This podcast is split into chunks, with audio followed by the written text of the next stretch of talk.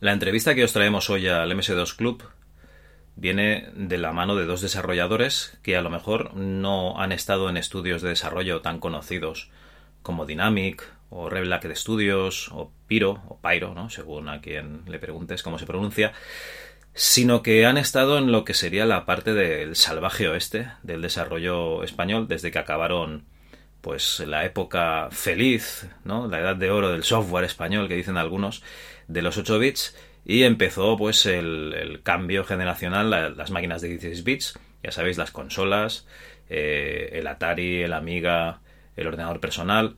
Pues bueno, en, ese impasse, en esa zona muerta del desarrollo español, hubo desarrollos, ya hemos visto algunos, y estos seguramente serán de los, de los menos conocidos que, que habéis eh, podido escuchar aquí. Tenemos el placer de tener a Vicente Penades, ingeniero de software, y a Rufino Roy Acosta, Technical Art Director. Ya veréis en qué empresas y lo que están haciendo a día de hoy, pero lo que nos interesa es ver esos juegos que empezaron a desarrollar para, para MS2 en PC, el de la mano de, de, bueno, de dos ex miembros de OperaSoft, ¿no? y que realmente acabaron trabajando para de distribuidoras o desarrolladoras de, videojuegos bastante peculiares. Bueno, no os perdáis la entrevista, que la verdad es que vais, vais a alucinar bastante.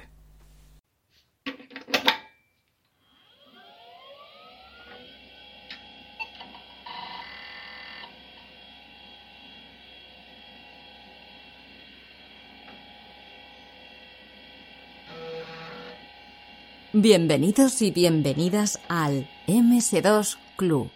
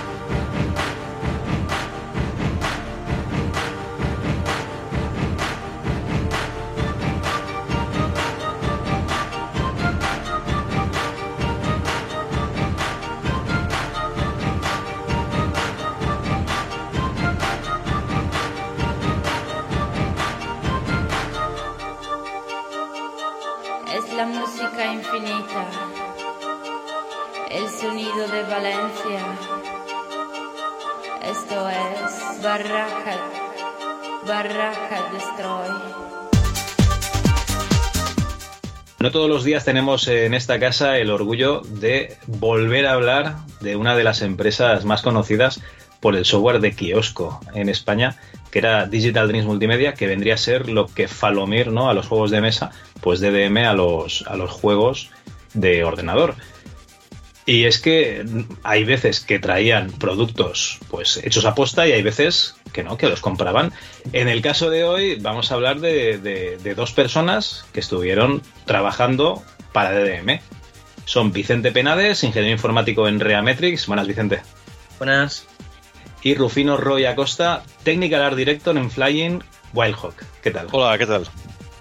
Bueno, eh, esta pequeña puya de DM es simplemente pues para entrar un poco en antecedentes, ya que vosotros os he contactado o sea, os he contactado a vosotros para hablar de unos juegos que editó DDM. Pero antes estaba comentando con Rufino que realmente vosotros eh, erais informáticos que estabais trabajando en juegos antes de contactar con DDM, ¿no? Exactamente. Eh, yo os contacté por, por Delvion, ¿vale? Un juego de, dos editado, bueno, editado. Eh, sí, sí, no, no, se podría decir, editado y publicado por, por Digital News Multimedia. Eh, hicisteis alguno más, si queréis iremos luego un poquito paso por paso. Pero lo que me interesaría más es saber, vosotros, como, me ha comentado Rufino, no teníais un, nombre de grupo de programación, pero realmente erais, erais un grupo eh, afincado en la zona de Valencia, ¿no? Sí. Mm. A ver, eh, realmente empezamos todos por libre, era la época de la Demosin y, y yo empezaba a hacer mis pinitos con la programación, venía de, antes con, con, toda la historia de, los ordenadores de 8 bits y demás. Eh, yo aterricé aquí en Valencia y, empecé a hacer cositas, ¿no? Entonces eh, contacté con, o me contactaron con un grupito que creo que más o menos todos acabamos en el mismo grupo, que fueron Rufino, eh, José Luis, José Vicente Pons, yo mismo y algunos chicos más que aparecieron y desaparecieron un poquito más con el tiempo, ¿no? Ajá. realmente mi intención no era yo solo quería pues hacer lo que veía que hacían los demás, que era pues hacer juegos, ¿no? Yo tenía la idea de hacer un videojuego, que era el videojuego que me gustaba a mí, que es lo que me puse a hacer, ni más ni menos, esa es la historia. Eh, el grupo realmente se, creo que se llamaba Comics Studios. Comics Studios, ¿con X o, CS? Con X, con X. vale. y lo fundaron eh, José Luis y José Vicente, que venían de, de, de Opera Soft exactamente. Venían de Operasoft. Ajá. Eh, y ellos tenían la idea de, empezar a hacer cosas y entonces empezaron a montar un, grupito, ¿no? Eh, se empezaron a hacer varios proyectos de prototipos, pruebas, pero así un poco, o sea, bastante informal, nada de a nivel profesional. Estamos hablando de hace 20 años. O sea, que, no, es, no tiene nada que ver como, como se hacen las cosas ahora. 30, 30, 30 años, que ya da, vértigo decirlo, pero, pero, estamos hablando de los 90 y, es, que ya, hace muchos años, ¿verdad? Es que yo ya, ya, hace tanto tiempo que yo ya no sé cuántos años sumar. Sí, 20 que 30 ya no notas la diferencia. Sí, la 20, 30 años es, es, ya un poco lo mismo, ¿no? Muy bien. Y, Espérate un segundito. Sí. Antes, antes de meter, eh, meternos en, manteca, ¿vale? y ya que habéis eh, comentado ¿no? que, que estabais en, en, un grupo, y, hacíais algo de Demoscene y tal. Eh, si queréis empezamos por ahí, o sea, un poquito el background eh, que comentabas de los 8 bits. Spectrum, Amstrad, Commodore... MSX. MSX, muy bien. ¿Y, y tú, Rufino? Yo un poco más o menos similar, solo que, que mi, digamos que mi, para que tengas la idea, con Spectrum programaba en Basic, ¿vale? Hacía, hacía mis pinitos, de hecho fue mis primeros contactos con, con la programación vinieron a través del Spectrum ZX pero un poco más o menos como, como Vicente. Venía, bueno, no provenía exactamente de la Demoscene, sino que en general siempre había, sido, había estado interesado en tanto informática, programación general, ah, videojuegos y, la, música, y siendo esto lo, digamos, mi acceso más sencillo, por así decirlo, a, la, escena, tanto de demo como de, los videojuegos, pues tiré por ahí, por ese, por ese campo. Muy bien. Cierto vale, vale. No, así ya nos, ponemos antecedentes. Estamos, entiendo que en la primera mitad de los 90 y programabais en PC, entiendo. No sé si a lo mejor empezasteis con Amiga un poquito antes o con Atari. Yo, a ver, el primer programa que publiqué realmente, eh, y fue realmente una chorrada, porque fue realmente, pues eso, programar de cuatro líneas, fue un jueguecillo que programé, que lo publicaron en la revista de MSX Club. Anda. Y estoy hablando de la época en la que los juegos se publicaban literalmente escribiendo el código del juego en las páginas. Correcto. Ese fue realmente mi. Y, era realmente el del Bion 1. Era un jueguecito de naves pegando tiros. O sea, no, no era menos que eso. Pero hablamos de, Basic, ¿no? ese estaba programado en Basic. Estaba programado en Basic. Luego ya empecé a hacer cositas de en ensamblador con el Z80 y, luego ya me pasé al, PC. O sea, yo no pasé por Amiga, yo pasé directamente del MSX al PC. El primer ordenador, todo el del Bion se programó en un 286. Anda, ostras. Muy bien, muy bien.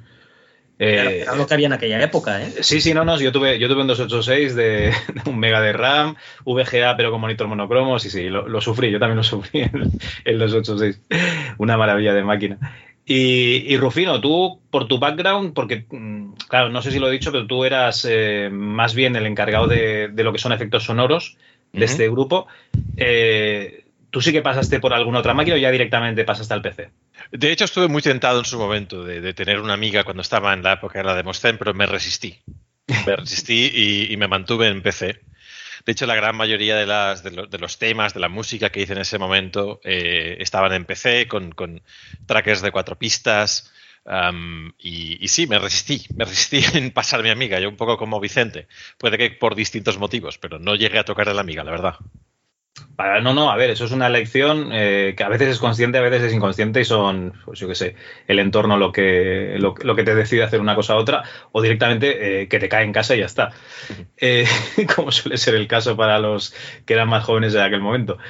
Vale, pues ahora sí, ahora ya tenemos el background y os juntáis, digamos, en este grupo de, de Demoscen la idea del Delvion, por lo que comentas, ya la tenías en, la cabeza y, y, decidí sacar este juego adelante.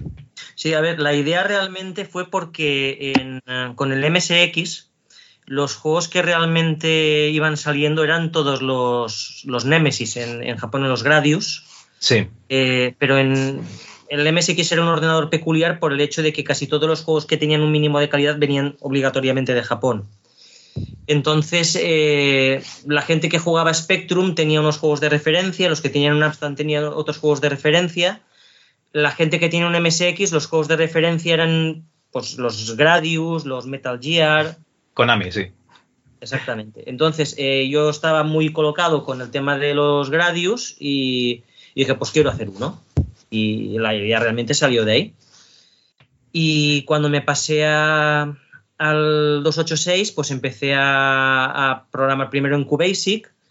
Eh, vi que aquello claramente no iba a ningún sitio y ya directamente me puse a testear con, con, 386, o es con el, con el, con el 8086, o sea, directamente ensamblador. Vale, vale, vale, vale. vale. Eh, y nada, pues empecé a, realmente estaba haciéndolo en plan aprendizaje, no estaba, no, ni siquiera veía la opción de que eso acabara publicándose. O sea, realmente estaba pues jugueteando, trasteando y probando rutinas, viendo cómo optimizar código, eh, viendo cómo mover objetos por pantalla, cómo hacer el scroll, ejemplo. Eh, y así fue como empezó. Muy bien. Hay varias cosas en, este software, en lo que se llama Delvion Star Interceptor. Lo primero es que nos encontramos con, una intro, ¿vale? Muy del estilo de, la Demoscen. Tenemos una intro en tres dimensiones en la que se ve una nave por fuera, eh, se ve luego la nave por el interior porque hay una piloto. También muy, muy manga, ¿eh? muy de la época, eh, digamos, eh, muy exuberante, vamos a decirlo así. Y, luego lo que nos encontramos es lo que comentas tú, ¿no? Como un juego estilo Gradius en el cual tenemos power-ups y vamos avanzando por fases con una cantidad bastante abundante de, armas y de enemigos, incluso enemigos finales. También yo creo que hay influencias del R-Type porque he visto también alguna, algún enemigo así más estilo Alien y tal. Y luego además hacéis como una mezcla, ya no sé si es estilo Raptor y tal, que podéis comprar también, eh, también armas entre fase y fase o estilo Shannon, ¿vale? Eh, o sea, no es, no solo un Gradius, o sea, es un Gradius pero que tiene más cosas. A ver, el, respecto a la estética del juego y el estilo, eh, pasó una cosa, y esto también es fruto de, de, lo típico que pasa cuando un proyecto está empezando y, y es un grupito de gente joven que tiene poca experiencia y demás, ¿no? Eh, yo en parte pues sabía dibujar, dibujábamos con el Deluxe Paint Y, yo venía de una estética que era la estética de, los juegos de MSX. ¿No? Y un poco una estética, una estética más anime. Entonces, a mí los gráficos me salían de esa manera. Pero claro, en el momento en el que la cosa empezó a tomar forma, está claro que yo no me iba a comer todo el juego. Y, entonces eh, ahí empezó a, meter gráficos también José Luis Queral. Vale. Y él tenía su estilo. Eh, claro, ahí tuvimos nuestros roces, muy tontos si hablamos para la época, eh, porque dices, esto ahora mismo en un juego moderno esto se resuelve con un puñetazo en la mesa y punto. Eh, pero en aquella época, pues éramos, éramos los que éramos, no cobrábamos sueldo, con lo cual tampoco podíamos imponer las cosas a golpe de puñetazo. Eh, ahora mismo, pues viéndolo en perspectiva, pues hubiera sido mejor que, por ejemplo, José Luis hubiera cogido todos los gráficos y los hubiera rehecho todos para que hubiera ido un todo lo que sean los gráficos de forma uniforme. Pero bueno, en aquella época, pues claro, yo me había currado la mitad de los gráficos, no me quería que, los, que me los tiraran al suelo, ¿no? Y luego el respecto de las armas y, los cambios de nivel y todo eso, pues fue sobre la marcha realmente. O sea, planificación hicimos poca, ¿eh? Todo era, todo era, ¿qué ¿cómo rellenamos esto? ¿Qué se nos ocurre meter ahora aquí? Y tal cual íbamos haciendo, íbamos añadiendo. No hicimos planificación prácticamente de ningún tipo. Lo que yo no sé es cómo sacamos tantos niveles. No, no, la verdad es que el juego es. A ver, yo no me lo he pasado porque yo soy muy manco, pero he visto un long play en YouTube y dura casi 50 minutos entre animaciones y tal, con lo cual es, tiempo, ¿eh? Ahí hay, hay niveles. Y bueno, lo que comentas es que realmente erais aficionados haciendo un juego en este momento todavía. Yo entiendo que todavía no hemos hablado de, DM, con lo cual el juego lo que teníais era ganas de sacarlo vosotros, ¿no? ¿Todavía? Eh, a ver, eh, realmente quien llevaba el equipo eran eh, José Vicente y José Luis, que además eran los que tenían contactos en Madrid, venían de ópera, con lo cual tenían cierto renombre. Y, tenían más posibilidades de que les abrieran las puertas a sitios donde a lo mejor nosotros ni nos hubieran mirado la cara, ¿no? Entonces, cuando ya teníamos varios proyectos que, iban tomando forma, pues yo no fui a esa reunión, pero José Luis y José Vicente se fueron a Madrid y hablaron con DDM y entonces eh, decidieron, pues eh, le dieron el visto bueno al Delvion y entonces a partir de ahí que ya teníamos la posibilidad de, que una editorial lo publicara es cuando nos pusimos las pilas y, nos dijimos, esto va en serio, tenemos que terminarlo. Entonces ahí ya cuando se fue la cosa poniendo ya más seria y, ya pasamos de estar jugando a, a tener un objetivo concreto de esto es trabajo, esto hay que terminarlo. Vale, eh, pregunta, ¿eh? ¿Pusieron algún billete encima de la mesa o simplemente os, compraron el juego? Vale, vale, vale. Compraron el juego, o sea, eh, yo cobré al final del juego, cuando lo publicaron, ya te puedes imaginar que cobré una auténtica miseria. No mereció la pena ni de lejos el trabajo que costó el juego para lo que nos pagaron, ni de lejos. Eh, yo lo veo como a efectos económicos y a efectos de beneficio y demás, el peaje que tiene que pagar todo el mundo para entrar en el mundo laboral, podríamos decir. La novatada. Exactamente. vale. Imagínate yo, em, si, de, siempre, de, hecho la gente que componía música, eh, los ingenieros de sonido en general, de normal están mal pagados. Ahora mismo ni, ni, siquiera recuerdo la cantidad, pero recuerdo que era una auténtica miseria, pero que estaba relativamente bien para la cantidad de trabajo hecho. ¿vale? decir, en mi caso, por lo menos, yo sé, sé positivamente que todos los demás cobraron una miseria. ¿Vale? Eh, eso lo sé positivamente porque, bueno, porque luego hubo los comentarios, eh, en fin. Y, Vicente y yo, cuando nos hemos reunido, siempre hemos. Eh, o sea, no siempre, mentira, porque la verdad es que el tema, ese tema está muy atrás en el tiempo, ¿no? Pero siempre sale algún comentario y, y cuando o sea, cuando posteriormente haber, haber acabado con todo esto y haber incluso hecho, rehecho vidas y demás, se habló del tema, se habló de eso, de, que el acuerdo tampoco fue ninguna maravilla. Pero es lo que dice Vicente, claro, o sea, em, no teníamos nada y de repente teníamos un publisher. No, no, a ver, también os he de decir que, bueno, cobrasteis viendo vuestro juego publicado, ¿no? Que eso no lo puede decir todo el mundo. Eh, al menos eso sí que os llenaría de orgullo y satisfacción, ¿no? Ver en los kioscos que estaba vuestro juego. Bueno, llegar realmente a los kioscos, yo no sé hasta dónde llegó. Eh, creo que vi alguna copia por el corte inglés. Eh, me dijeron que lo, estaba, lo, regalaban a las puertas del, no sé si del IFEMA o de algún congreso que hacían en Madrid. Y años después me llegó que lo publicaron por Sudamérica. Supongo que revendiendo licencias o Nosotros no, vimos un duro de todo eso. O sea, eh, o sea los royalties. Un, única, una única, un único cobro y, ahí te quedas. Los royalties no están de moda. No estaban de moda en ese momento. A ver, eh, según yo he hablado con gente que trabajó con DDM y había acuerdos diferentes normalmente no, se acababa de, llegar a buen puerto, eh, también te decir. Eh, bueno, Delvion yo sé positivamente que se publicó en Alemania porque estoy en Movie Games y, aquí el juego está con portada alemana. También sé que se publicó en España, eh, me parece que sobre 2.000 pesetas en kioscos, porque también he visto portadas. Entiendo que cuando tú haces una tirada grande de. No, cuando haces una tirada grande, no. Cuando haces una tirada de kioscos, o cuando hacías, porque ahora ya kioscos desgraciadamente apenas quedan, eh, se hacía una tirada muy, muy grande ¿Vale? Entonces había las, devoluciones. Esas devoluciones pues se gestionaban enviándolas a otros países o regalándolas en las puertas del IFEMA, como, como comentáis.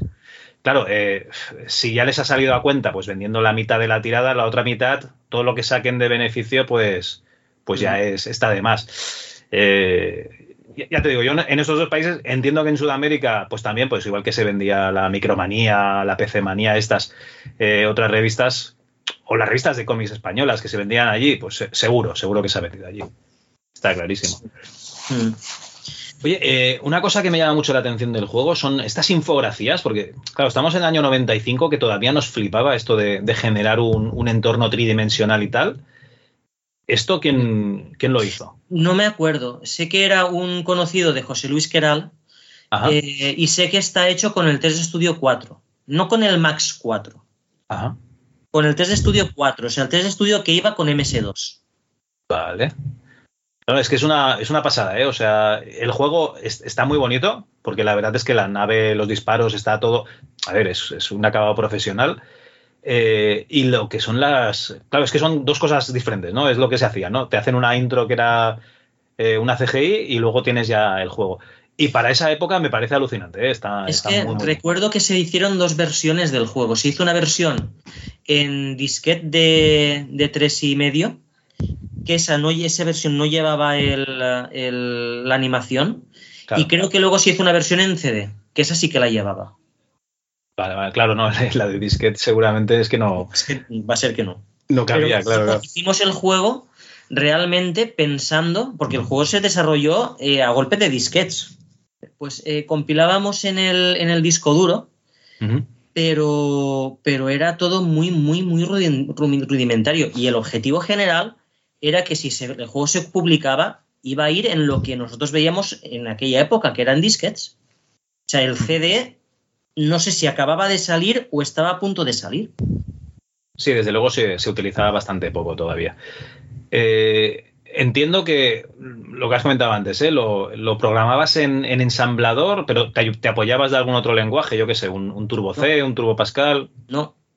No, no, directamente en ensamblador, madre mía. Todo el, juego está en, todo el juego está en ensamblador. Hay una cosa que yo admiro mucho de Vicente, es, eh, es una persona con una capacidad espectacular. ¿vale? Y honestamente tengo que, tengo que decir y tengo que agradecerle que un poco él es el que me abrió el gusanillo de irme por la parte técnica posteriormente.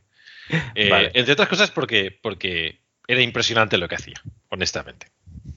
No, no, es que es una pasada porque tienes que conocer muy bien la máquina. De hecho, tienes que pensar como la máquina para programar en esa Programábamos, programábamos eh, la gráfica directamente. Eso ya no se hace. No había driver. la VGA eh, hacías cosas directamente tocando los registros. Y de hecho, eh, el, famoso scroll que tiene eh, eh, es a, golpe de. Encontramos un modo especial gráfico que, permitía hacer el scroll a una velocidad decente. Y creo que los juegos que descubrieron que eso se podía hacer con la VGA los puedes contar con los dedos de la mano, ¿eh? Vale, vale, vale. No, no, es que ya te digo, es una pasada. Eh, entiendo que lo hicisteis para VGA directamente, o sea, ya no nos dejasteis ni de CGA ni de, ni de EGA. VGA, VGA, de 64K.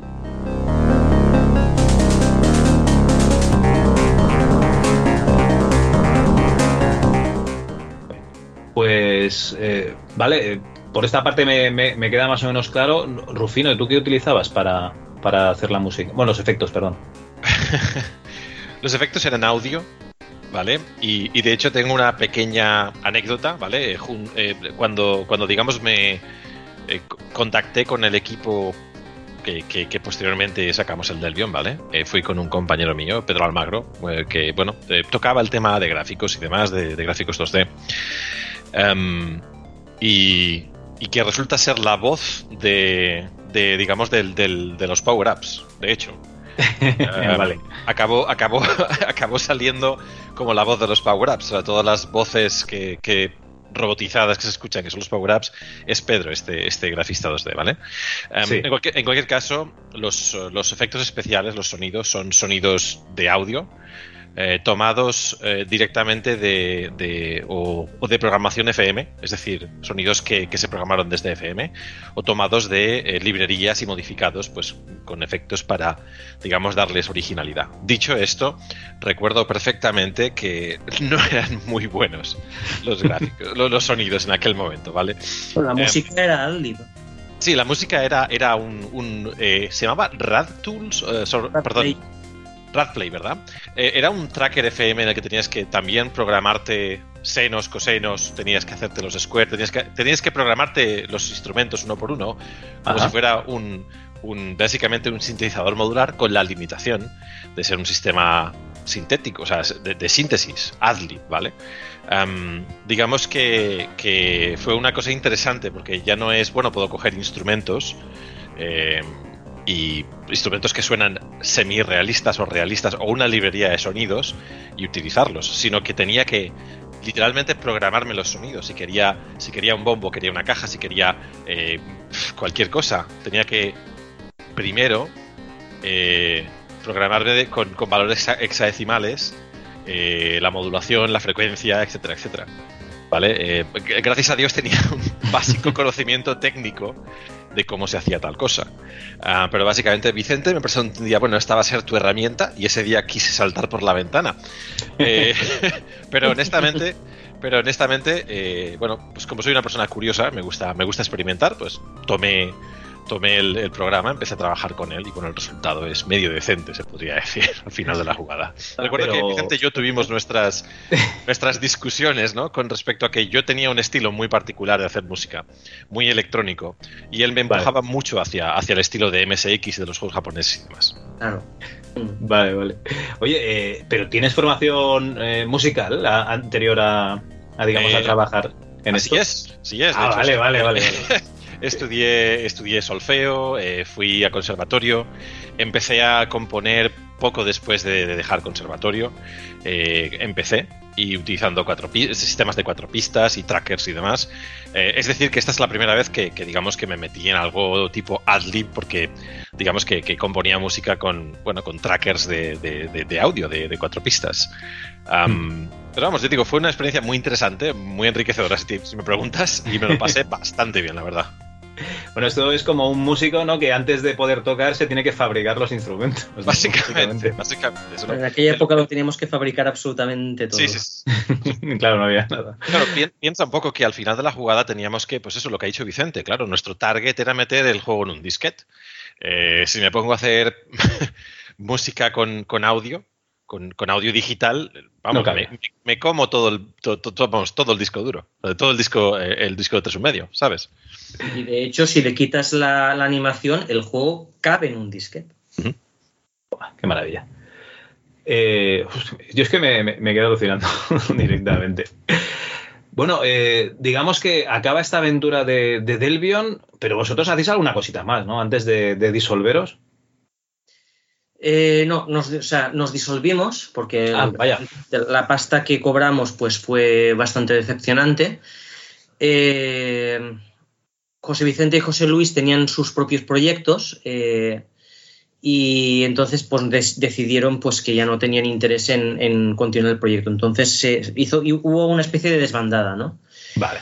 Yo sí que tuve el gusanillo de seguir por mi cuenta, eh, y, nos pusimos a hacer, o sea, yo me puse a hacer otro juego por mi cuenta, ya sin, sin la colaboración de, José Luis o José Vicente.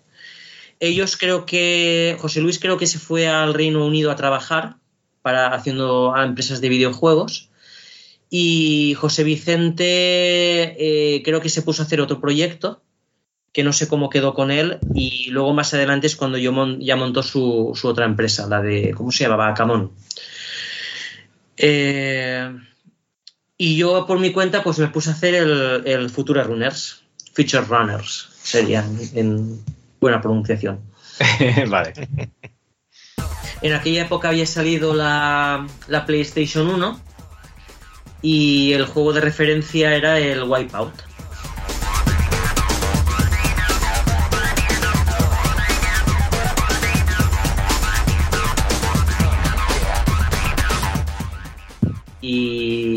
Tenía buena pinta y digo, pues me mola esto de los juegos en 3D, me molan las 3D, me interesa hacer un juego de velocidad y a ver qué se puede hacer. Y lo, mismo, o sea, empecé a trastear, empecé a, a hacer cosas con gráficos, eh, empecé a ver pues eh, qué es lo que había en el mercado con el hardware. Eh, y este juego lo, lo empecé a desarrollar con un Pentium, los primeros Pentiums que salieron. Ajá. Y la gráfica eh, era una Voodoo, me parece, las primeras Voodoos que salieron. Una La Voodoo Voodoo 1. Sí, la Voodoo.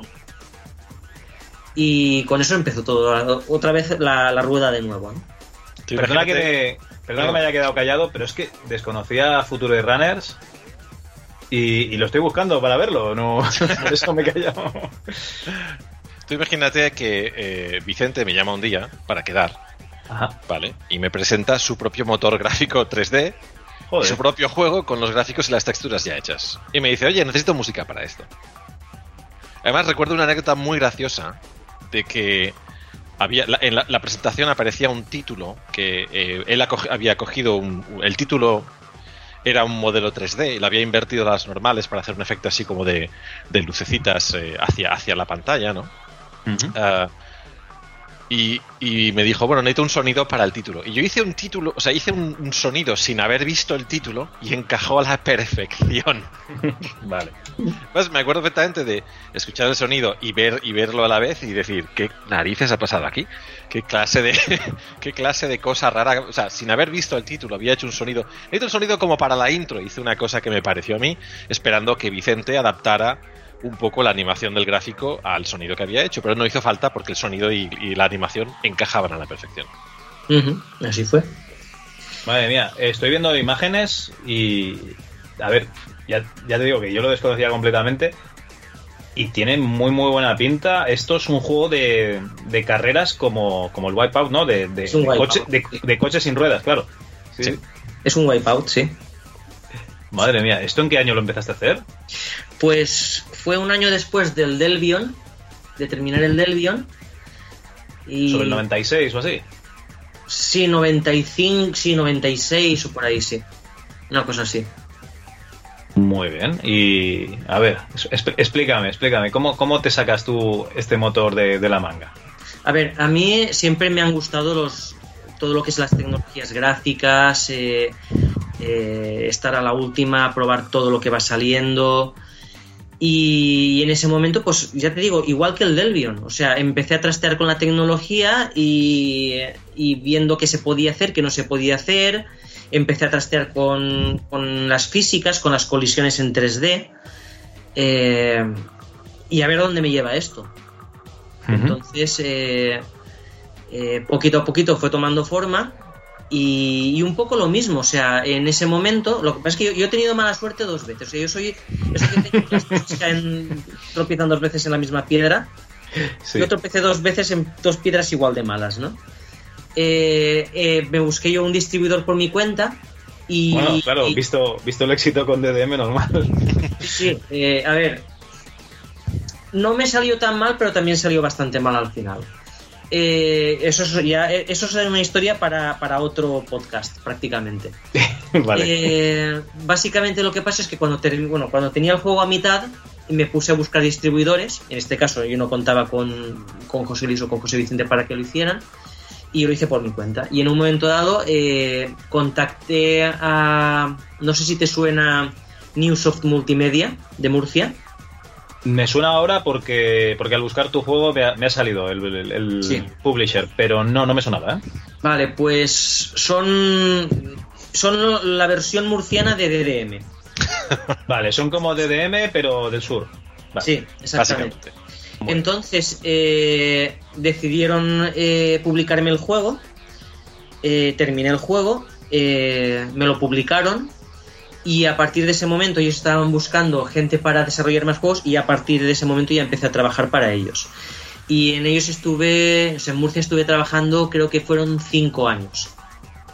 Ahí es otra historia porque el, el modelo de negocio de, de Newsoft era eh, buscaban más la cantidad que la calidad. O sea, ellos lo que hacían era un poco lo que era el equivalente al, a los disquets de, a los cassettes de Loadan Run, de coger un, un CD y llenarlo de juegos hasta los topes y vender CDs con el CD de los 100 juegos, el CD Vale. de los 1000 juegos, ¿no? Sí, sí, sí. Eh, cosas así. Y luego también, pues, eh, hacían juegos promocionales, por ejemplo, para el Pozo, para Danone. Entonces hacían, hacíamos jueguecillos para vender como regalo. Y ese era el trabajo que hacíamos durante cinco años. Ahí es donde descubrí que eh, hacer videojuegos no tenía por qué ser divertido. que era un trabajo, ¿no? Que era un trabajo. Que era un trabajo, exactamente. Que no era, que no era divertido. Entonces, eh, ahí ya Vale. me, me di Vamos cuenta por- que a lo mejor dices, ostras, pues Vamos por partes. Eh, digamos, el, lo que sería el Future Runners, ¿se lo vendes? O sea, pago obra y servicio, entiendo. sí. Luego dicen, hostia, este tío es muy apañado, me voy a quedar aquí. O sea, me- nos lo vamos a quedar aquí, perdón. Eh, Te mudas hasta Murcia, bueno, está relativamente cerca de, de allí de Valencia, con lo en cual... aquella época no tanto. En Vale. aquella época estaba a distancia de un eh, tren ele- electrodiesel que era horroroso.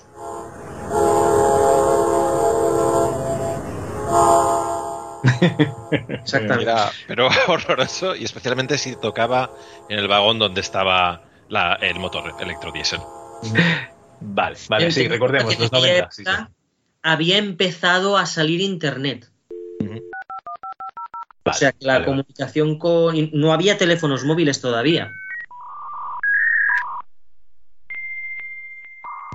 Jesús. Ah, no, no, yo es que pensaba, pensaba que te habías ido a- allí a vivir, ¿eh? No, yo- Sí, sí, no, no, me fui a vivir allí. Sí, vale, vale, pues claro, no puedes trabajar online, claro, está, no hay online. No, no, pero quiero decir, es, eh, para ponerlo en contexto, es- estoy hablando de irse a vivir a otra ciudad en una época en la que, pues eso, trenes electrodiesel, internet empezaba a salir, no había teléfonos móviles de ningún tipo. O sea, yo, por ejemplo, para hablar con mi familia ten- tenía que bajarme a la calle a hablar por- con una cabina. Sí, sí, o al bar, sí, sí, a buscar una cabina, un telefonillo, sí, sí. Estamos hablando de esa época. Vale, vale, vale. Bueno, después de, te, voy a, te voy a investigar ¿eh? esto de, de Newsoft, que esto, esto tenemos que, que hablarlo más. Ubisoft tiene una historia también truculenta, igual que la de DDM. Eh, eh, tanto, tanto una como la otra es para hacer un podcast aparte. Si quieres anécdotas, si quieres anécdotas, de DDM te puedo decir que la única vez que visité sus oficinas Sí. eh, tenían un programador en la cocina. Hombre, entonces las oficinas eran un piso. Era un piso, pero Sí, es que cuando digo en la cocina me refiero a en la pila de la cocina. Pero, a ver, con el agua. O sea, don- sí, sí, la pila de la cocina, donde está el fregadero y demás, habían Sí. puesto un tablón de madera y había un tío programando allí. Hombre, eso es, eh, son emprendedores, están optimizando el espacio. O sea, ese es el nivel. Ese es el Vale. nivel. Madre mía, muy bien. ¿Y, y, y qué tal aquella vez que fuiste a, a DDM? Eh, a ver, lo de la cocina me, me, Te echo para atrás. me echó para atrás porque digo, esto no es vida para. para o sea, e- esto no es un trabajo, esto es un, un abuso. Ya me, ya me puso en, en aviso de que esto. ¿sabes? Veías indicios de esclavitud. Sí, sí, sí, sí, sí. sí. Y, y la verdad es que eh, no iba desencaminado porque para mí la, la in- Internet fue la liberación de los desarrolladores. El hecho de que tú te puedas autopublicar y puedas eh, eh, llegar al mundo sin tener que pasar como por un intermediario, porque en aquella época los intermediarios tenían todo el poder, podían hacer lo que quisieran y abusaban tanto que la, la época oscura que tiene el desarrollo de software español, que es en la época de las consolas, en parte se produjo porque el abuso fue tan grande hacia los desarrolladores que querían, que, que amaban este trabajo, que, que hubo una época en la que nadie quería hacer algo así. Sí, sí, no. o se además es contaban con los dedos que- de la mano. Sí, sí, coincide, coincide con. Se acaban los 8 bits, eh, hay una desbandada de, gente y toda la gente que le va a vender juegos pues a este tipo de, de distribuidores pues, pues es explotada hábilmente, sí, sí. Eh, bueno, tampoco es que hubiese muchos, porque claro, está DDM, Newsoft y luego o te ibas a Dynamic o, o, tenías que, pillar un acuerdo con Z Multimedia. Bueno, que Z Multimedia casi se abre por, por los por las aventuras gráficas de Mortal y Filemón. En fin, que tampoco es que había nada más. O sea, tenías que ir a morir a ellos. Ellos estaban simplemente esperando que viniese alguien a, sí, a, darle el palo. Bueno, joder, qué triste todo. Eh, Vicente, lo de Newsoft entonces lo, dejamos pendiente, ¿eh? Que bueno, esto, tenemos que, hablarlo. A ver, fueron cinco años, pero ya te digo, eh, por ejemplo, hice un Tetris, ¿no? Del Tetris sacamos como 12 o 15 versiones. O sea, una versión con, eh, con chorizos, otra versión con, jugadores de fútbol, otra versión con piezas de Danone, ¿Sabes? O sea, era, era cambiar los gráficos para. A ver, viene un cliente que quiere una promoción de tal. ¿Qué juegos tenemos? Este, vale, cámbiale los gráficos. Era esa clase de trabajo, ¿eh? No, había mucho más. Vale, vale, que ya, entiendo el del pozo cuál era. No, no, no, no lo decía de coña, ¿eh? Ya, ya, no, sí, me lo creo. Si, si estuve viendo un, un videojuego, pasa que este lo hicieron en Barcelona, si no te hubiese preguntado, que eran plataformas para los chicles Shape. Y no estaba mal como juego, o sea, no era, no era simplemente un Tetris. Que el Tetris, ojo, tiene su, su miga programarlo, pero claro, es, algo diferente, que el Tetris ya, ya, teníamos el Tetris, joder, es que eso ya estaba. Muy bien, muy bien, no, no, está, está bien. el, ritmo era eh, que había que sacar un juego cada dos semanas. Así que imagínate lo que se podía hacer. Madre mía, pues no están, no están ni documentados. Yo aquí estoy mirando My Abandonware, New, Newsoft, hay, hay tres juegos. El pues Future Runners. Si entras en mi YouTube, seguramente verás alguna cosa más, porque ahí están ah, los que pues, hice. Pues le echo un ojo, le echo un ojo a tu YouTube y luego me lo pasas y lo cuelgo en, en, las notas del programa. Va bien. Vale, eh, pregunta, eh, Rufino, eh, lo que son la música de, Future Runners, ¿seguías con, con, este programa o ya te habías pasado algo un poquito más eh, potente? Ah, mm, sí, habíamos nos habíamos movido ya directamente a, algo que era básicamente lo que estaba acostumbrado. ¿vale? De hecho, recuerdo que, debido a la naturaleza del juego, ahí saqué un poco más mi vena juvenil y, tuve un poquito más de libertad con respecto a, hacer algo más, eh, ¿cómo te diría? Más actual, más, un poquito más vanguardista en cuanto a la música.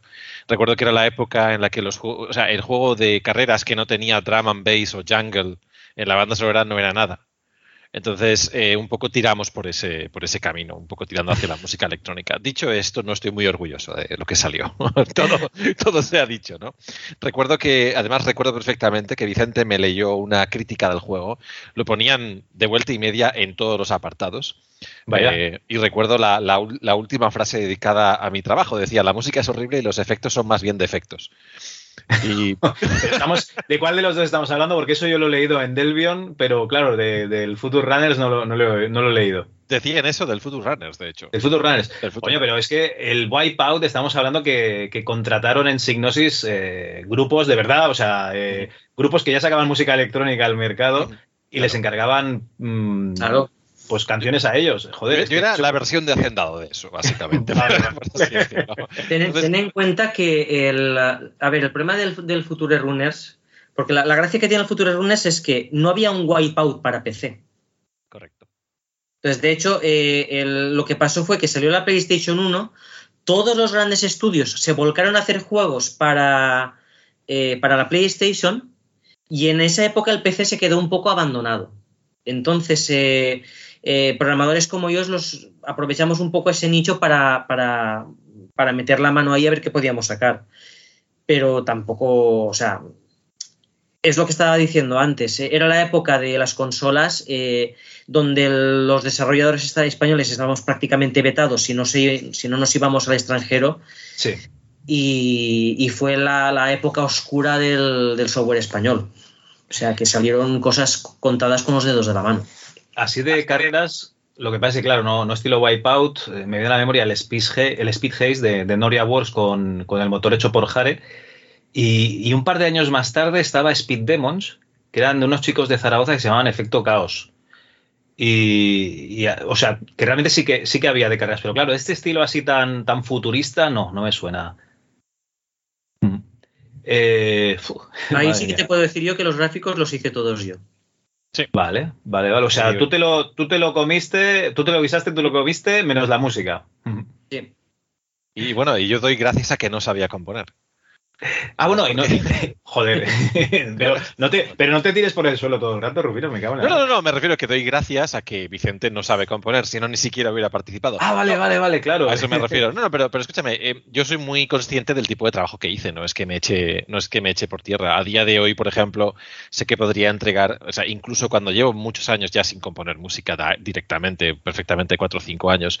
Sí. Eh, obviamente mi, capacidad para la composición ha mejorado con los años, obviamente, ¿no? Pero, pero yo lo recuerdo de una manera muy graciosa porque aún había sitio en el mercado para un producto así, ¿no? O sea, me refiero a mi, a mi estilo de música, a mi estilo de efectos y al trabajo que podía hacer yo desde mi casa. ¿Vale? E, es muy curioso que Vicente comenta esto, de que no había internet, pero eh, nosotros teníamos nuestro propio método, que básicamente cada uno trabajaba en su casa y quedábamos los viernes o los jueves o el sábado por la mañana con un disquete en la mano y nos, pasábamos las cosas.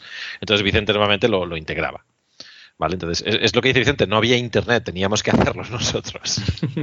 Básicamente. a ver, sí. Pues el, método de trabajo es el mismo que utilizaban en ID Software, que pasaba Bobby Prince, ¿no? Eh, les llevaba la música, entonces John Romero la iba poniendo más o menos donde le parecía y le decía, uy, esto hazlo más metalero. o sea, el mismo método. Bueno, eh, después de, de Newsoft, ¿ya eh, decidiste dejar ya el mundo de los videojuegos, Vicente, o qué? Sí, eh, en ese momento, a ver, a ver, el panorama que había en España era desolador. O sea, si además había estudios que ya se, habían puesto a funcionar aquí en España, estaba Piro Studios, estaba Ubisoft en Barcelona, eh, pero lo que te llegaba, las noticias que te llegaban eran, eran deprimentes. O sea, a mí me llegaron a decir, no sé si es verdad, que en los estudios de Ubisoft eh, tenían a la gente como si estuvieran en un, en un colegio con pupitres separados para evitar el espionaje, eh, cacheando a la gente al entrar y al salir. O sea, mm, con, unos, con unas jornadas de trabajo draconianas y abusivas. o sea, no, Además, eh, había acabado bastante mal con, con Newsoft. Eh, por distintos motivos que, no vienen a cuento ahora, eh, pero básicamente ellos también eran unos explotadores. querían cada vez más por menos y llegó un momento en el que eso era imposible. entonces dije, mira, mm, esto no es para mí, me gusta el mundillo, me gusta el trabajo, pero, pero no, hay, no hay abono para que se puedan hacer las cosas. No, hay, no se puede crecer en estas condiciones, ¿no? Entonces ya busqué trabajo, empecé a presentar currículums y, me salió trabajo justamente en mi pueblo, eh, en una empresa de desarrollo de páginas web. Ah, muy bien, sí, porque sería la época ya de que todo el mundo tenía que tener un portal en internet, en Terra y todo eso. Exactamente. Muy bien, muy ya eh, eh, me puse a trabajar allí, hicimos varios, varios proyectos interesantes. Eh, de hecho, ahí fue cuando me di cuenta de que eh, el mundo, hay mundo más allá de los videojuegos. Hombre. Y que, puede ser interesante. De hecho, hicimos proyectos muy interesantes allí dentro. Y ahí estuve cinco años. creo que terminé en el 2009, puede ser, o, dos, o 2010. Vino la crisis del 2008 Sí. Pegó un petardazo todo a nivel mundial eh, y varios de los clientes de, eh, de donde estaba trabajando pues cerraron la paraeta y, entonces pues eh, tuvieron que cerrar. Bueno, ahora están funcionando todavía de puta madre, pero ahora mismo pues les va bien, pero en aquella época pues tuvieron que, reducir costes y, y nada. La parte buena es que al mes volví a encontrar trabajo en la empresa donde estoy ahora. Muy bien. Y ahí llevo ya pues 8 o 9 años. A ver, el, sector de momento es, bueno, entiendo que, tiene un paro muy bajo, el sector de, la informática, trabajando en cosas, pues yo qué sé, como consultoras informáticas o en la empresa en la que, que estás tú. Y, bueno, de momento tenemos, tenemos esa suerte. O sea, crucemos los dedos. Em, oye, eh, se me ha quedado un par de cosas pendientes aquí. Una de ellas es, eh, Rufino, una, anécdota. He llegado a los títulos de crédito de, Delvion, ya te digo, mirando un vídeo de YouTube, porque yo no, no soy un negado. Y veo que, mm, digamos, eh, los nombres que hay allí, como los finalistas del juego, los que tienen la máxima puntuación, son, son músicos. Entiendo que esto es influencia tuya, ¿no? Pues eh, realmente no.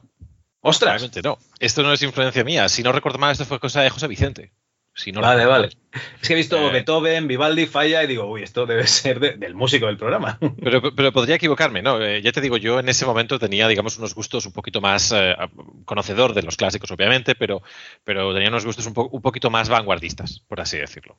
¿Vale? Vale, en ese vale. sentido. Entonces, hubiera visto posiblemente artistas de la escena electrónica, muy probablemente, si hubiera sido el caso. Eh, pero no sé, Vicente, si te acuerdas tú, si fue José Vicente o fue José Luis, ¿quién puso esto? no. Sí, Mira, si te digo que el juego tenía trucos y no me acuerdo de ellos. No, no, no, Vale. tenía, tenía trucos del tipo de, de estar en el menú, escribir una frase y te desbloqueaba los niveles y cosas así, y no me acuerdo, ¿eh? A ver, no pasa nada. ingeniería inversa. Claro, claro, desensambla o busca los fuentes, que igual tienes un disquete por ahí por casa, y, y nada, le, le miras, le echas un ojo. Uf. No, no, a ver, backups sí en su momento hice, pero los backups han ido haciéndose backups de backups de backups, o sea, hice backups de los disquetes a CDs, de los CDs a otros CDs, de los CDs a disco duro. Y eso tiene que estar en alguna caja metido en algún backup antediluviano. Sí, sí, sí. Esto es lo que suele pasar. Sé que, sé que en algún CD tengo los, eh, los gráficos. Los gráficos creo que sí que los tengo, porque los recuperé en, en de Deluxe Paint. Pero el código fuente no sé si estará por ahí. No sé si lo tendré. Vale, vale. Bueno, eh, si alguna vez estás aburrido por casa, yo qué sé, eh, cortándote las uñas y pues voy a mirar si encuentro el backup, ya sabes, aquí, aquí estamos para ver el código. Y, y otra cosita que me ha quedado pendiente es que yo he visto un nombre de los vuestros vinculado a un proyecto, a otro juego de, de DDM que es Alfred Pelrock. Entonces yo pregunto en general, ¿qué me podéis contar de esto y por qué sale, y por qué sale alguno de vuestros nombres por ahí?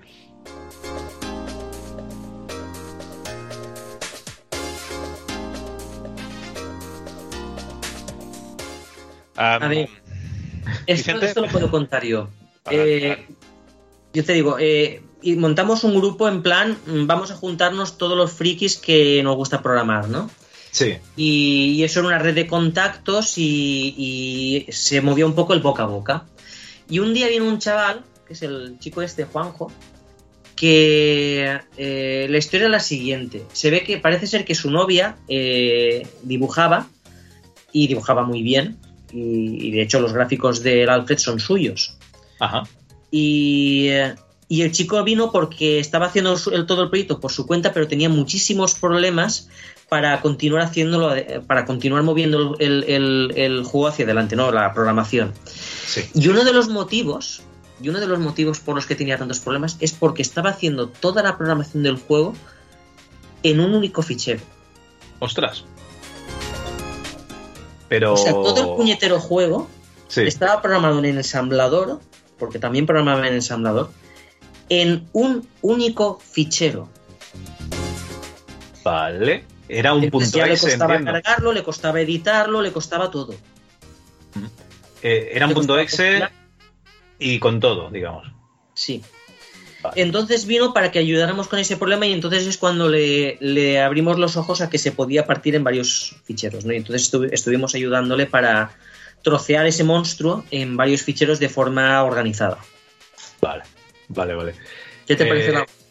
Bien, bien. O sea, digamos que vosotros seríais eh, la gente que apoyó al, proyecto. Vamos a dejarlo así. Aunque sí que está eh, acreditado Rufino como, como músico de, de este juego. Sí, así es, así es. Y, y he de decir una cosa, eh, eh, he conocido gente posterior, de- digo, posterior a mi vida de, de haber trabajado en ese proyecto, que me, que me ha dicho, eh, pues es uno de mis juegos favoritos. Y yo, y yo pensando que eso era un producto totalmente underground que no conocía a nadie. Y, y, bueno, honestamente hay que decir, eh, hay que decir que también el, en esa época, después de haber pasado lo que se pasó, hay que decir que había una cierta camaradería, camaradería entre nosotros que era muy agradable. Ya, ya no éramos solamente, oye, vamos a trabajar, ya era, oye, vamos a quedar para jugar a baloncesto, vamos a quedar para tomar algo, vamos a... Es decir, ha- ha- había, digamos... que- sí, por así decirlo, yo creo que el haber, haberlo pasado mal juntos había, había generado una cierta amistad, ¿no? Eh. Entre nosotros. Así es. Muy bien, muy bien. Pues bueno, ya eh, cerramos el Alfred eh, Pelro, que quería saber yo por qué, por qué estabais vinculados. Y como venía de DM, digo, a ver, a ver si hay alguna sorpresita aquí. Pues vale, perfecto.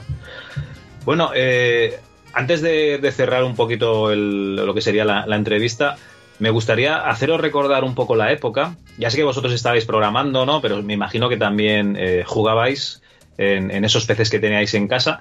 Y a ver si os acordáis de algún juego así que os haga especial ilusión recordar de, la época. Uf. A ver, yo incluso cuando tuve el PC, yo seguía jugando a los juegos de MSX. Y te diré por Eso, qué. eso es mucho de, de MSXero, ¿eh? porque todavía el otro día estaban haciendo la RU MSX en, en Barcelona y es, un, es una afición muy fuerte la de... O sea, la del Spectrum es fuerte, pero la de MSX es... eh, os lo inyectaron en vena, ¿eh? es muy... joder, El- no sé. el- a ver, el MSX es un ordenador muy especial porque yo no sé si has tenido alguno o has trasteado con alguno. He tenido uno una temporada en casa y lo regalé, pero te he de decir que lo tuve en este siglo, o sea, que... Le- claro, eh, no, no es una cosa que tuve de pequeño. al Spectrum le pasaba que eh, tenía muchos juegos y la gente lo compraba porque tenía muchos juegos y programarlo era horrible. Al MSX le pasaba justo lo contrario, que había escasos juegos y caros, Sí. Pero era el programa, el, el ordenador, o sea, el, el lenguaje de- que llevaba era una variante del BASIC, que además era un oficial de Microsoft, de los primeros BASICs que hizo Microsoft, que era, estaba muy bien montado, estaba muy bien diseñado. Y, y- y el manual de instrucciones, o sea, era, era una joya de, de- para aprender a programar. O sea, n- de hecho, yo he visto por ahí manuales de instrucciones originales de MSX, eh, de- el manual que viene con el ordenador, a la venta en eBay más caros que un ordenador. ¿Mm? Vale, vale. Porque, porque era, era, era una cosa especial. Entonces, eh, esas- esa combinación de características hacía mucho que la gente que tenía un MSX acabara aprendiendo a programar. De hecho, conocerás a muchos programadores que empezaron con el MSX. Y esa es la razón. Y luego los poquitos juegos que venían de Japón, porque era casi todo de Japón, que además venían en cartucho, Los era- cartuchos. era- claro, eh, eran carísimos. Y, y es lo que pasa siempre. Si, si una cosa es difícil de sacar, tienes que justificar su valor, ¿no? Entonces, lo poco que venía era muy bueno. Entonces, en Japón, eh, bueno, luego continuó con el MSX2 y en Japón lo arrastró todo durante muchísimos años el, el- el tema. Con lo cual, aunque aquí en, en España el MSX estaba muerto, eh, de Japón seguían viniendo cosas muy chulas, que hace- además le hacían sombra a, a muchos juegos que venían aquí. Ten en cuenta que, por ejemplo, yo mientras estaba... eh, mientras estaba programando el Delvion, Sí. estaba jugando al Metal Gear 2.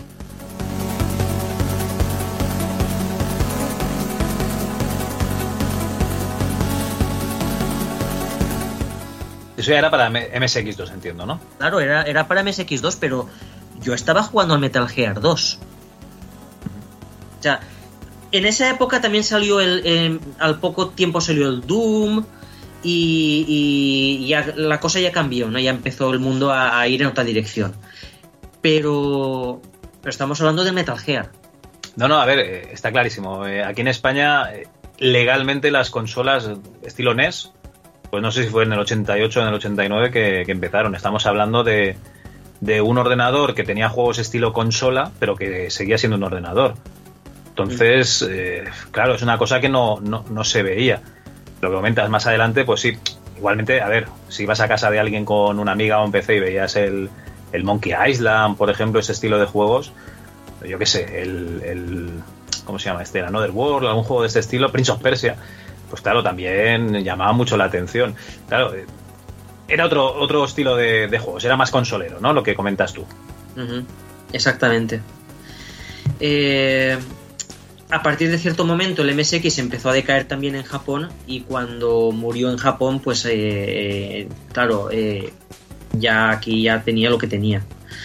Y ahí en ese momento yo ya tenía ordenador, o sea, cuando tenía el, el, el Pentium, cuando estaba haciendo el Future Runes, pues ya era la época del Doom, ya empezaban a salir juegos en 3D, eh, salió el Command Conquer, el, el, Dune y todos estos. A mí me, ya me tiró más por los juegos de estrategia.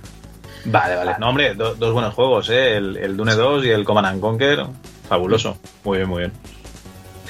Bueno, Rufino, ¿tú recuerdas alguno? Desde luego, desde luego. De hecho, recuerdo tener muy buenas memorias, muy buenas, digamos, momentos con el Star Trek 25 aniversario, por ejemplo. Eh, recordando que que bueno, yo jugaba en PC, ¿vale? Y recuerdo que era más o menos de esa época, tampoco tengo la memoria muy clara ahora mismo. Wolfenstein 3D, ¿vale? También eh, se, podría decir que, como decir, como, como precursor de los, de los juegos shoot em up, ¿vale? El Indiana Jones and Fate of Atlantis eh, jugaba muchísimos point and click en ese momento porque era de lo, de lo más disponible. Además recuerdo que era esta época también en la que en la que los juegos venían con su o sistema de coordenadas para las claves para evitar la piratería o manuales con, cosas que pues, ve la página tal y busca no sé qué, ¿no? Em, para, evitar, digamos, la, bueno, lo sencillo que era la piratería en ese momento, ¿no? Sí. Eh, así que recuerden, ¿sabes? ¿Perdón? ¿Sabéis cómo se pirateaban los cartuchos de MSX? ¿Se grababan a, a un disquete de alguna manera o qué? No, era mucho más brutal grababas la, o sea, cogías la, la, EPROM. Lo que hacías era eh, el MSX, el hardware, eh, se suponía que tú tenías que poner el cartucho con el ordenador apagado y entonces lo ponías en marcha. Entonces el BIOS tenía una rutina que detectaba si, si, el cartucho, o sea, si había un cartucho instalado y entonces eh, hacía una llamada a una dirección de memoria para ejecutar el contenido de la ROM. el truco estaba en meter el cartucho con el ordenador en marcha en un momento antes de que arrancara el sistema, o sea, digamos, entre, en, en algún momento concreto del arranque, porque entonces eh, metía la ROM, pero no ejecutaba la rutina.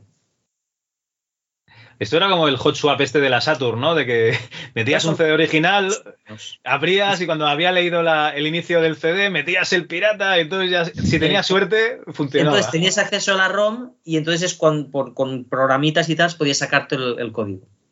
Así es como se hacía. Hostia. además, como los cartuchos debían tener poca capacidad, esto lo podíais grabar en, un disquete fácilmente, entiendo. Eh, no, disquetes no, al principio eran cassettes. ¿Lo grababas en.? Madre mía, en cassette. Uh. el MSX2 sí había con disquetes, pero el MSX1 iba con cassettes. Los cartuchos de MSX1 se, pirateaban y, se llevaban a, cassettes. O sea, yo he jugado a juegos piratas de cartucho cargándolos desde cassette. Mm, vale, vale, vale. O sea, lo, grababais y luego le hacíais creer al, MSX que estabas cargando un juego de, de cartucho otra vez, ¿no? No, lo que hacían era eh, metían una cabecera binaria para que pudieras cargar el programa y la cabecera lo que hacía era poner el, juego en el sitio y, llamar a la función original que, lo ponía en marcha. Vale, vale. Hombre, mucho mejor que pagar 10.000 pesetas de la época por, por yo qué sé, por un Nemesis. Sí, sí. Sí, sí, sí, sí. Madre mía. Bueno, esto daría para un podcast de, MSX. no es el momento, ¿no? Nos vamos a quedar en, el 2. Eh, chicos, eh, Rufino, Vicente, muchísimas gracias por haber pasado por aquí. La verdad es que yo me lo he pasado muy bien. He flipado con las anécdotas que, habéis contado. Queda pendiente alguna más y, yo qué sé, si queréis eh, decir vías de contacto o decir, oye, que es que no queremos contactar con nadie más, dejadnos en paz, pues este, este es vuestro espacio. Vicente, tú mismo. No, está bien. O sea, si la gente tiene interés por conocer más cosas, pues aquí estamos para, comentarlo. Lo dejamos en el canal de YouTube, ¿no? Dejamos el, enlace al canal de YouTube por si quieren comentarte alguna cosa, ¿sí? Vale. Vale, sería mm. una vía. Vale, perfecto. Rufino, tú mismo. Pues no sé, eh, la verdad es que no soy una persona extremadamente interesante en el sentido de que no genero contenido, pero Twitter es una forma de, hablar conmigo bastante sencilla, LinkedIn también es otra forma de hablar conmigo. No tengo, eh, en, mi canal de YouTube lo único que tenemos es una, ah, un prototipo que hicimos de, la novela Mistborn en un Real Engine 5, es lo único que tengo ahora mismo eh, en este momento, una especie de, carta de amor al género a, la novela de, estos de, de, Misborn, pero aparte de eso, yo creo que mejor lo mejor sería o Twitter o LinkedIn. La novela de Mistborn, perdona. Que... Sí, sí, a ver, bueno, eh, Mistborn es una serie de novelas eh, de fantasía, ¿vale? Relativamente conocidas, eh, con una base de, usuarios, o sea, de, lectores bastante grande dentro de cabe, pero no súper conocida como El Señor de los Anillos o Juego de Tronos. Em, entonces hicimos una. Hicimos durante la pandemia, nos reunimos unos cuantos desarrolladores de veteranos, por así decirlo. En ese momento yo ya era, era Technical Art Director y mm, básicamente dijimos, oye, mira, pues para, para desarrollar mientras estamos en nuestra casa por, por aburrimiento durante la pandemia, que en ese momento pues era el peor momento de la pandemia, teníamos muchísimo tiempo libre en nuestras casas. Em, empezamos a trabajar en una especie de demo tercera persona de lo que sería pues adaptar eh, la protagonista femenina de esas novelas a lo que sería un entorno jugable. Eh, fueron dos, dos, semanas de trabajo más o menos, eh, hacer mecánicas de juego, sistemas para generar la ciudad, alguna cosilla así. Em, al margen de eso, bueno, fuimos cubiertos por Alex el Capo, porque es muy fan de, estas novelas y bueno, a partir de ahí, sobre todo los, los concept artists que hicieron el trabajo de, de 2D, se hicieron súper famosos a partir de ahí. Vale, vale. Estoy viendo que, oye, Brandon Sanderson no será un señor conocido, como dices tú, como George R. R. Martin y tal, pero es el de la rueda del tiempo que tiene pedazos de en Amazon. claro, a ver, no hablamos de, cualquier persona, pero ya te digo, no es tan conocido como el Señor de los Anillos o, o Juego de Tronos. Eh, pero sí que tiene su fanbase y sobre todo, que decir, no, nos entrevistaron, nos, nos, hicieron un, focus interesante. Eso es lo, digamos, ese es uno de, los, de mis grandes logros públicos, por así decirlo. Al margen de eso, eh, pues bueno, actualmente trabajo de Technical Art Director y, bueno, pues estoy, eh, estamos a punto de sacar dos juegos dentro de poco.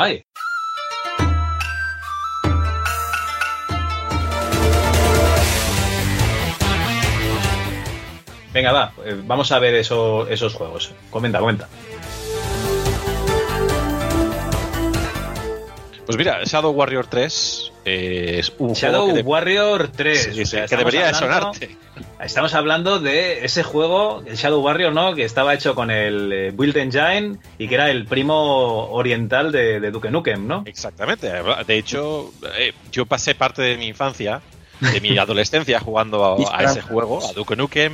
Eh, y fue muy gracioso porque ha acabado en la empresa eh, que digamos que tiene actualmente la licencia de ese proyecto.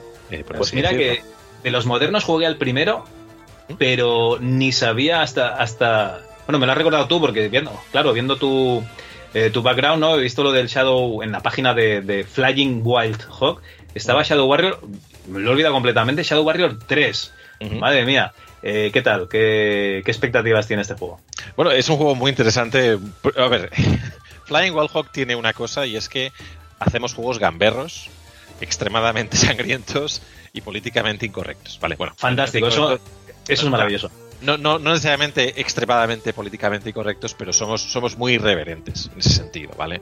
Em, y es una de las características que tiene la empresa y es una de las, de, las cosas que me hizo, eh, digamos, apostar por esta empresa, es porque Em, son gente con un sentido de humor muy, muy, muy particular, ¿vale? Y, vamos, que me gusta bastante lo que hacen.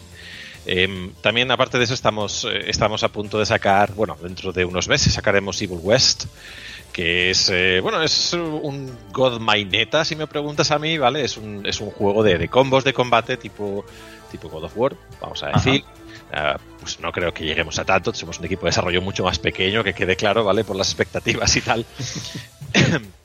ambientado en eh, pues en el, en el oeste americano, pero si hubiera monstruos, hombres lobo, vampiros, es lo que se conoce como Weird West, ¿vale? Eh, Wild Wild West, por ejemplo, está ambientado en lo que se conoce como Weird West, que es básicamente el oeste americano, pero con cosas sobrenaturales. Había un juego de rol en los 90 que era precisamente de, esto. ¿Mm? Eh, lo que no recuerdo es el nombre, y era eso, que había muertos vivientes, había espíritus y tal.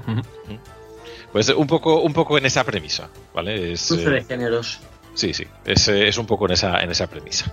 Y, este, este, va a salir un poco más adelante, comentas. Sí, este va a salir un, poquito, más adelante. Tenemos, no puedo indicar todavía la fecha exacta porque estoy bajo NDA, pero en cualquier caso, eh, bueno, pues dentro de poco será el anuncio. Pues nada, entonces, mientras esperamos que salga este Bill West, sí que le podemos dar al, Shadow Warrior 3 cuando salga, ¿no? Sí, que está, vamos, a punto de caramelo ya. Pues nada, eh, Rufino, eh, cuando esté el Shadow Warrior 3 y puedas comentar algo más, si quieres, ya sabes, esta es tu casa. Muy bien, perfecto. Sí, porque a mis juegos mejor que no juguéis. ¿A cuál? A los juegos que hago yo mejor que nos toque jugar. Eso, eso es un buen punto, Vicente. Bueno, pero eh, a los juegos que hacías, a los juegos que haces ahora, ahora haces hago. juegos. Videojuegos para rehabilitación de daño cerebral. Fantástico, también me puede ir bien, por lo que sea.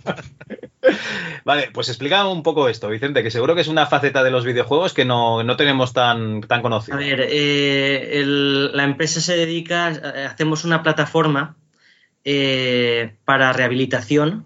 Eh, eh, básicamente hacemos videojuegos para lo que sería eh, Serious Gaming. y son, es una plataforma con un montón de jueguecillos. Al final hemos hecho un load and run. Sí. Es, es un poco lo, lo que hacíamos en Newsoft, pero son juegos orientados a, a rehabilitación. Entonces, son, son juegos para, pues eso, para, para que una persona que tenga que hacer una rehabilitación, tanto física como cognitiva, pues que, que no lo haga con trabajo repetitivo y, y que lo pueda hacer pues entreteniéndose. Pero estamos hablando de un juego clásico utilizando mando o VR. Estamos hablando de, a ver, varias cosas. Eh, en su momento usábamos la Kinect y ahora estamos usando también otras tecnologías para, para controlar el, el movimiento con el cuerpo. O sea, te rehabilitas haciendo ejercicio.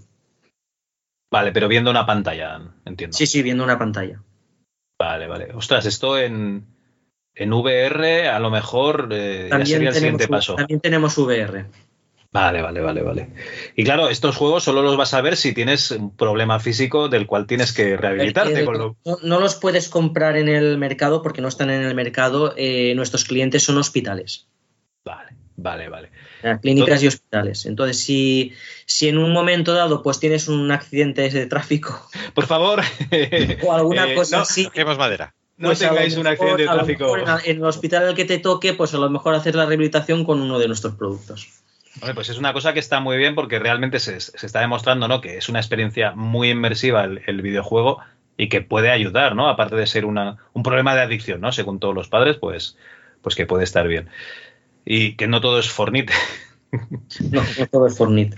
Evidentemente, nosotros no podemos poner eh, cosas políticamente incorrectas ni irreverentes, sino todo lo contrario. Nos tenemos que cuidar muy mucho de poner. eh, ahí también te podría contar anécdotas de cosas que nos han pedido clientes, de este gráfico quítalo.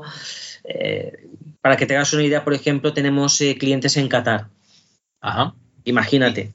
Entonces, esa chica va demas- demasiado vestida, por ejemplo. Eh, Digamos que, por ejemplo, varios de los juegos que tenemos, eh, eh, como tenemos que hacer rehabilitación tanto como para hombres como para mujeres, tú imagínate presentar en un videojuego una mujer.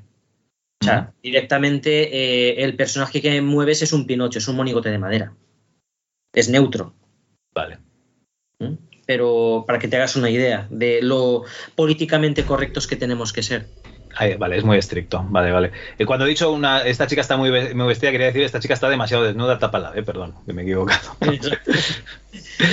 Vale, vale, vale. Pues oye, ya te digo, muy interesante. Me estáis dejando con las ganas de, de hacer segunda parte y casi nos vamos a esperar a que salga este, este Shadow Warrior 3. ¿Os parece bien? Me parece bien. ¿Sí? ¿Rufino? Rufino se ha ido. Disculpa que estaba muteado, perdóname. No te preocupes. Ru- Rufino, ¿te atreves a, a- a venir aquí a explicarnos un poquito más del Shadow Warrior, a hablar un poquito de Newsoft, de esta, esta empresa murciana, y un poquito más de, de estos juegos de, digamos, para rehabilitación, de los cuales yo no tenía ni idea y intentaré prepararme un poquito más? Sí, no tendría ningún problema, yo encantado. encantado. Perfecto, pues eh, nada, lo dejamos pues en, en un hasta luego. Venga, muchísimas gracias por haber pasado por aquí. Gracias a ti. Gracias. Hasta Hasta la luego. próxima.